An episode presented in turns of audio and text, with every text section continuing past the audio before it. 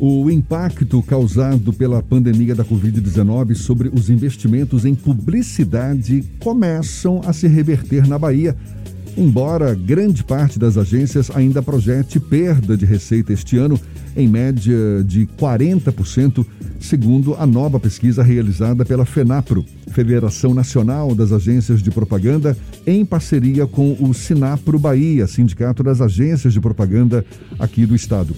A pesquisa indicou que, passado o choque inicial da pandemia, pelo menos um terço das agências já conseguiu retomar o desempenho nos níveis anteriores à Covid-19, um índice quatro vezes superior ao registrado na sondagem anterior. E mais, 41% delas veem o futuro com perspectivas boas ou muito boas. A gente conversa agora com o vice-presidente da ABAP Bahia, Associação Brasileira de Agências de Publicidade aqui na Bahia, e CEO da Via Mídia Publicidade, Américo Neto, nosso convidado aqui no Issa Bahia. Seja bem-vindo. Bom dia, Américo. Bom dia, bom dia Jefferson, bom dia Fernando, bom dia ouvintes do Grupo à Tarde. É um prazer estar aqui novamente. Tudo bem, amigo? Bom dia. Tudo bem, prazer também tê-lo conosco aqui mais uma vez. Explica para gente qual tem sido o segredo de pelo menos um terço das agências de publicidade já estar com os investimentos retomados ainda em plena pandemia. Américo. Jefferson, a economia ela não é linear, né? Então a gente é, na pandemia nós tivemos segmentos que simplesmente é, cresceram dois dígitos, é, ou acima de dois dígitos, né? Então a gente tem aí segmento de alimentação, segmento de delivery, é, alguns setores da área de saúde, é, com essa coisa do, do auxílio emergencial, é, a, a, parte de construção civil, né? material de construção, prestação de serviços para construção civil, tudo isso pipocou, a gente viu aí aumentar preço de bloco, faltar material de construção, faltar mão de obra.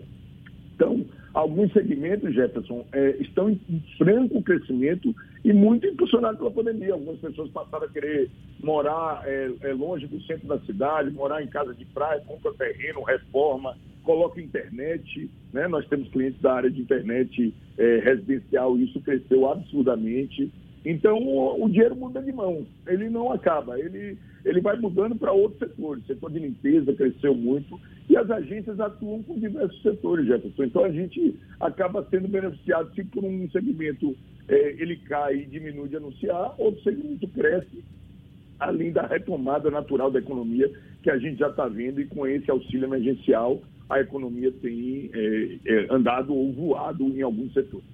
Essa posição de ver o futuro com perspectiva boa ou muito boa, é, mais de 40% das agências têm essa posição. Segue a mesma lógica ou tem algum dado novo para ter esse otimismo que, de certa forma, é grande? É, primeiro, assim, quando a gente já começa a ver a retomada e vai nos clientes, as agências de propaganda andam muito coladas nos seus clientes, tem reunião às vezes diária, semanal, falam sempre. Então, quando você começa a ver o cliente vendendo bem, querendo abrir uma nova loja, uma nova unidade, é, reformando a fábrica dele, ampliando, construindo. Se você sair um pouquinho aí na rua, você fica observando como tem lançamento imobiliário novo, como tem é, perspectiva de novas, novas novos negócios, novas filiais das empresas. E isso deixa os empresários das agências de propaganda mais seguros em ver que nós teremos trabalho ao longo do tempo. Então, se vai abrir uma nova unidade, daqui a três, quatro meses nós teremos o lançamento dessa unidade. Eu estou trabalhando em dois lançamentos imobiliários agora simultaneamente e indo para o terceiro. Então, a gente sabe que esse ano inteiro nós teremos comunicação desses lançamentos imobiliários. Então, a gente fica seguro porque a gente está vendo que há um direcionamento novamente para o investimento da retomada. Américo... Por outro lado, desculpa, desculpa. Não, pode por continuar. Outro lado, é, por outro lado, eu gosto de ver assim, um futuro, Jefferson, e às vezes a gente tem que espelhar um pouquinho é, nos outros países. Na China, o pós-pandemia foi de euforia. Em 1918, que aí já é o passado, né, depois da gripe espanhola, o Brasil, o Carnaval, o Rio de Janeiro foi de euforia. Então a tendência é de todos os casamentos que foram adiados acontecerem pós-vacina, pós-pandemia, várias viagens serem retomadas após pandemia. A gente está vendo um exemplo, esse verão é um verão que está faltando lancha no mercado, porque muitas pessoas não estão viajando, estão comprando, trocando de lancha e aquecer o mercado que ninguém esperava, o mercado náutico. Américo, durante esse período de pandemia, a gente teve um investimento muito alto em, em mídia online, até porque aumentou o consumo de informações via internet teve uma série de lives que no começo da pandemia fizeram muito sucesso. Ainda há uma, um equilíbrio entre a mídia offline e a mídia online? Como é que está essa questão do mercado aqui na Bahia? Fernando, excelente pergunta. Primeiro, eu gosto de uma frase que alguns publicitários falam, não sei quem foi o primeiro que cunhou essa frase, mas que é: não existe consumidor online nem consumidor offline. Existe consumidor. E nós temos hábitos. A gente continua rodando de carro, ainda mais agora que, que é, o pior da pandemia, pelo menos para a gente, passou. Você vê as ruas cheias novamente. Então a gente anda de carro e vê os outdoors, ver os engenhos de mídia exterior, né? Essa publicidade toda que tem na rua. Se a gente vai, volta a retomar o avião, a gente vê o, as mídias de aeroporto. A gente é, continua, a gente aqui está fazendo agora um, uma entrevista que está na rádio, que está no YouTube e que está nos canais online. Então, hoje, é, o consumidor tem mais opção e a gente, as agências de propaganda se comunicam é, de acordo com, com o que eles, eles estão usando. Então a gente viu agora na campanha política, que é um grande laboratório, é a Copa do Mundo da Publicidade. A campanha política, simplesmente as agências ficaram mais importantes. Os publicitários, os marqueteiros, como disse, ficaram mais importantes, porque todo mundo precisou fazer comunicação. Se por um lado é, diminuiu, acabou praticamente comício, diminuiu carreada, não teve caminhada, a campanha nas redes sociais foi muito forte. A campanha digital foi muito forte e tudo isso com assessoria da parte de comunicação. Então, acredito que há um, um mix é, e que em determinados segmentos, como a gente acabou de falar, lançamento imobiliário, por exemplo, há uma migração do, realmente de algumas coisas. A gente fazia muito folheto, folder bonito, uma coisa, há uma migração para o online. Mas um detalhe, nenhuma venda praticamente é feita 100% online, nem de carro, nem de imobiliário. A gente tem, um caso aqui, em plena pandemia, o, o cliente entrava toda a comunicação online, aí, mas ele queria ir pessoalmente no estande de venda. Ele queria estar em contato com alguém, queria ver a obra, queria ver o terreno. Então, há um mix. Não vai acabar a parte do, do contato pessoal, a parte da mídia exterior. E as agências estão bem preparadas para isso. As, é, a minha pergunta era nesse sentido agora as agências estão preparadas para atender as demandas dos clientes ou ainda há uma questão de segmentação? Olha, essa agência trabalha mais com a comunicação online, essa agência trabalha mais com a comunicação offline. Como é que você enxerga o mercado da publicidade nesse sentido? Tá, boa pergunta também, Fernando. Repare, primeiro, é, existem empresas segmentadas, tá? Existem empresas que eu quero focar nisso, porque tem agência até focada só no segmento de saúde, tem agência só focada em marketing direto, né, que é aquele de mandar e-mail marketing, de mandar mala direta, da comunicação um para um. Agora, o que, o que, que acontece? A, a, o, o, negócio de atividade, eu brinco que desde pequeno eu fui curioso sempre gostei da novidade, do que é mais novo, da música que mais toca, num momento, não do que passou. E a, a nossa atividade é assim, são várias pessoas maduras com espíritos de, de crianças curiosas e a gente bebe muito de fontes internacionais, que é, um, que é onde que estão na nossa frente. Então, eu fui é, em 2019 visitar agências americanas, num circuito em que várias agências do Brasil foram, eu fui o único da Bahia, mas lá, Fernando, eles já estavam criando daqueles devices de voz para falar com o Google Home, para falar com a Alexa. As agências de propaganda lá, em março de 2019, já estavam criando para uma coisa que nenhuma agência baiana ainda cria aqui e nenhum cliente pensou ainda aqui em Salvador. Então, eu costumo dizer até que as cabeças dos publicitários estão à frente até dos empresários, porque nós estamos olhando o que está passando, primeiro nos Estados Unidos, depois em São Paulo, que é um pouquinho à frente. E aí a gente é que puxa, às vezes, muitas vezes a gente é que puxa o empresário para novidade. Vou dar um exemplo. Eu trabalhei em alguns clientes já com TikTok, mas não é comum você chegar e falar para o empresário, vamos, não, vamos usar o TikTok como uma ferramenta de comunicação, é, eles ainda não estão pensando nisso, entendeu? É, e usar os influencers, que são coisas dos novos tempos. Então, eu, eu acho, respondendo a sua pergunta, que no nosso caso, as agências puxam mais, estão mais preparadas, puxam mais os clientes para é, usarem essas, essas novas ferramentas. Agora, indo para o outro lado, os clientes estão preparados para lidar com essas novidades? Como é o processo de convencimento para que os clientes se adaptem a esse novo modelo de comunicação? É, é uma luta é, diária. Né? Primeiro, a gente tem clientes que tem, é, são mais modernos, cabeças mais abertas, nós temos clientes mais tradicionais, os perfis das pessoas, né? de um modo geral, são distintos. Mas é, há uma coisa também que eles também não estão isolados. Então, o mercado imobiliário baiano acompanha o mercado imobiliário paulista, que sempre está um pouco à frente.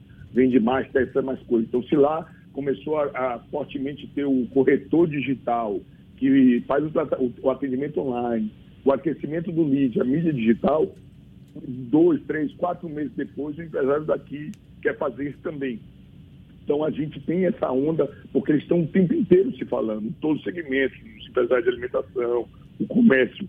Mas se você parar para pensar, realmente eles ainda, o nosso empresariado o, é, ainda pode ser mais veloz. Vou dar um exemplo. Tente lembrar 15 e-commerces baianos. É muito difícil. Eu tenho tentado me especializar em e-commerce, é, é uma área que eu acredito muito que vai crescer e tenho tentado me especializar. Mas se você pegasse um site, um portal com segurança, que venda todo online, que faça transação. Então, eu, eu tive a oportunidade de trabalhar com um cliente que, por conta da pandemia, precisou abrir o seu e-commerce, algo que a gente conversava há três anos, ele não tinha ainda é, se, se, sentido seguro para abrir, e a pandemia é, obrigou ele a abrir, a montar o e-commerce. A gente chegou a vender é, em torno de um milhão de reais é, o negócio dele, aqui na Bahia, aqui em Salvador. Tá? Então, é algo que eu acredito muito e que os, os empresários que estão nos, nos disputando aí agora podem ficar de olho, porque abrir o e-commerce muitas vezes é mais barato do que ele abrir uma nova loja, pagar um novo aluguel e ele vai vender para novos clientes que eles não estão nem imaginando. Américo, a gente começou a conversa você destacando um certo otimismo, não é? De alguns setores da economia, o próprio mercado publicitário, grande parte das agências olhando para frente, olhando para o futuro com bons olhos, mas a gente ainda vive um cenário de incerteza, são muitos consumidores que têm exigido mais transparência, empatia não é, das empresas, muita gente se munindo cada vez mais de informação para dialogar de igual para igual com as marcas. Nesse contexto, a publicidade, acredito, e você tem, já tocou nesse assunto também, se viu obrigada a se reinventar também, não é? Rever aquela cartilha mas sem perder o foco principal, que é de se relacionar bem, efetivamente, não é, com o consumidor, não é, as empresas com os seus consumidores. O que que tem de novo nessa relação? Agora, nesse cenário de incerteza, o que, que mudou na cartilha das agências de publicidade? É, Jefferson, como nós falamos, a gente está em constante mutação, né, buscando novidades. Eu acho que tem um ponto aí agora que você tocou que é importante, que é a privacidade, né? Com a Lei Geral de Proteção de Dados, é algo que eu já tenho falado, é, já participei de dois eventos, amanhã estarei participando de um dos vendedores de moto Honda. Vou falar sobre a LGPD e o impacto no comércio de motos. É, então, a, Lei Geral de Proteção de Dados é um item que as agências precisam se adaptar, os empresários também, e que é fundamental para o consumidor. Está totalmente ligado ao que você falou aí da transparência, de relações mais verdadeiras. É cuidar do dado do consumidor, deixar claro que dado seu eu vou ter comigo e como eu vou usar, porque isso realmente era uma caixa preta e era um negócio é, que eu até, eu até brinco que a LGPD veio para arrumar o baba, né? Botar ordem na casa, o que é ótimo para nós publicitários sérios que, que, trabalhamos com comunicação séria, porque tira todo aquele, diminui aquele spam, aquela comercialização de dados. É, quer dizer, estavam vendendo o seu número do WhatsApp, você nem sabia como chegou naquela empresa para lhe mandar uma mensagem, né? Aqueles chatos do call center. Então, eu acho que a transparência que você citou é o principal ponto. A proximidade do consumidor, não dá muito para você mentir hoje. Você botar um produto para vender, dizendo que é isso, e depois o consumidor vai lá e comenta, esse produto é feio, esse produto não tem nada a ver com a embalagem, esse produto não dura. É, então, tudo hoje tem pontuação, transparência, o consumidor está muito próximo, tem voz né? Ele consegue, através de influência, falar que foi mal atendido. A gente viu agora o caso que não foi nem de um consumidor, mas do, da Magazine Luiza, que no final terminou tudo muito bem, mas do painel lá da calçada, né? Que apagaram o painel sobre a, o, a, o Bonfim e que chegou, rapidamente chegou para presidente da Magazine Luiza. Então, essa proximidade com o consumidor, essa transparência. E agora a LGPD, eu acho que são grandes transformações que vão impactar e já estão impactando no nosso dia a dia. A gente percebe que a pandemia mudou o comportamento dos consumidores. Não é? Agora, grande parte tem priorizado compras online, pequenos negócios de bairro. Encontrar a pessoa certa no momento ideal e com a melhor mensagem já era o desafio diário dos anunciantes. Agora ficou mais difícil ainda? Como é que você avalia? Bom, você começou dizendo que eu sou otimista, né? Ou que o meu cenário é otimista. Eu sou realmente uma pessoa otimista. Eu vejo é, as mídias digitais como um poder de democratização da publicidade. Se antes você é, nós, você trabalha no Grupo à Tarde, eu sou parceiro do Grupo à Tarde há 25 anos, a minha mídia está completando, completando 25 anos. Antes, a, a, a, é, a gente precisava ter uma verba para poder anunciar no Jornal à Tarde. Né? O jornal tem um poder grande de comunicação, uma credibilidade, você precisa ter uma verba maior para estar no jornal. Hoje a gente tem anunciante que consegue estar com 100 reais, com 200 reais, é, veiculando o item dele no, no Instagram. E se uma postagem dele fizer sucesso, ele vira, da noite para o dia, uma personalidade. Então, há uma democratização é, das possibilidades de comunicação. Como você mesmo falou, um, um, empresário de bairro, ele pode anunciar só para o bairro dele na rede social. Hoje já tem até TV dentro de prédio residencial. Já existe uma mídia que você pode comprar dentro de prédio residencial. Então, se você é uma banquinha de frutas do lado de um grande prédio, você pode pagar, eu não sei exatamente o valor, mas eu vou dizer lá 200, 300 reais para estar numa TV onde os moradores do prédio vão subir e descer todos os dias. Então, a quantidade de mídia, que não é só digital, estou falando nesse caso da TV dentro do elevador, é, folhetinho ainda, que funciona muito bem. A profusão de opções de mídia que existem hoje é, permite que haja uma democratização e que a pessoa consiga falar com o cliente dele. O principal é identificar isso. Meu cliente é daqui da redondeza, meu cliente são médicos, são empresários, meu cliente é alguém que gosta de algo fit e por aí vai. Tem uma questão em discussão no mundo todo que é a hiperconcentração em grandes corporações da receita de publicidade e até da própria distribuição dessa receita, principalmente online. A gente tem grandes players como o Google e o Facebook que acabam fazendo essa hiperconcentração. Você acredita que é necessário haver uma distribuição e uma discussão sobre como lidar com essa hiperconcentração nesses grandes players mundial, Américo, mundiais? Tá, eu, eu acho que é preciso ter limites, tá? Limites para que é, não virem não vire realmente um monopólio ou, ou algo muito duro que é danoso para todos mas vale lembrar que em todas essas opções a liberdade está na nossa mão. Né? A gente que escolheu usar o Facebook, a gente escolheu usar o Google. Existem vários outros buscadores. Existe aí o TikTok, existiu o, aquele do. aquele a, que, que virou até o Story, né? Existia o outro aplicativo. É, existem outros aplicativos de mensagem. Snapchat. Aqui no Brasil a gente usa é, o WeChat, mas tinha aquele com. Snapchat. Que, a, Snapchat, pronto, Snapchat. E a gente foi, o, o mundo foi preferindo algumas plataformas. Mas se você olhar, isso não é uniforme no mundo, não. É o Twitter mais forte em alguns países, que não pertence a nenhum desses dois grupos. Inclusive nos Estados Unidos o Twitter é bem forte. O WhatsApp é forte aqui no Brasil, não é forte em outros países. É, como você citou, o WeChat na China, não tem nem Google, nem.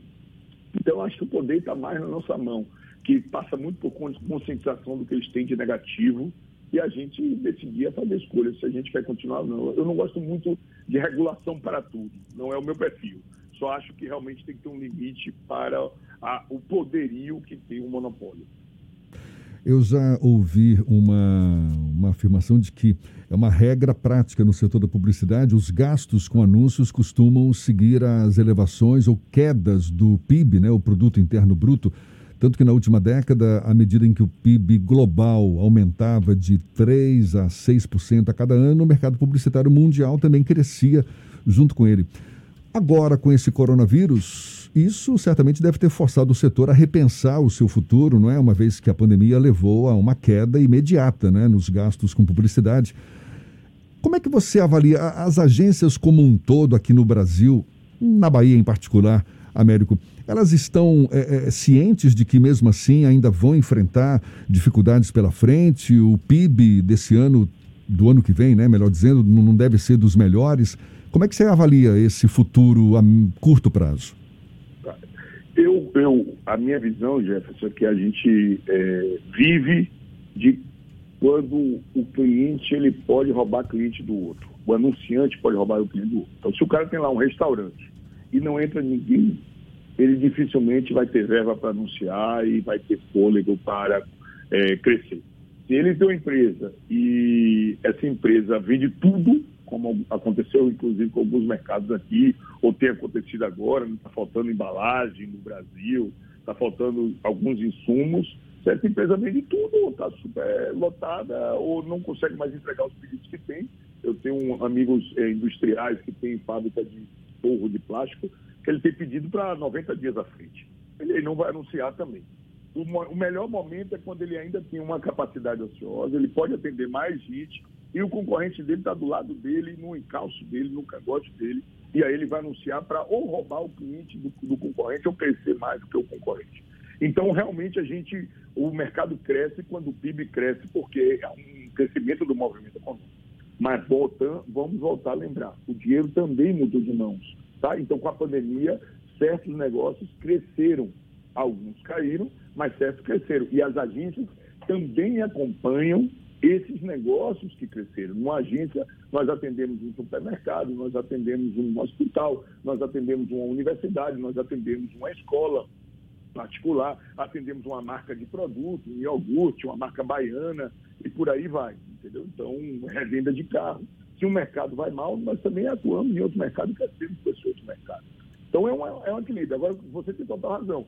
Eu, a gente, há a visão de que, que 2021, sem dúvida, vai ser muito melhor do que 2020. E eu ainda tenho a expectativa que essa euforia pós-pandemia vai ser é, sensacional para todos os brasileiros. Américo, muito obrigado. Américo Neto, vice-presidente da ABAP Bahia, Associação Brasileira de Agência, Agências de Publicidade e também CEO da Via Mídia Publicidade. Prazer tê-lo aqui conosco. Bom dia e até uma próxima, Américo.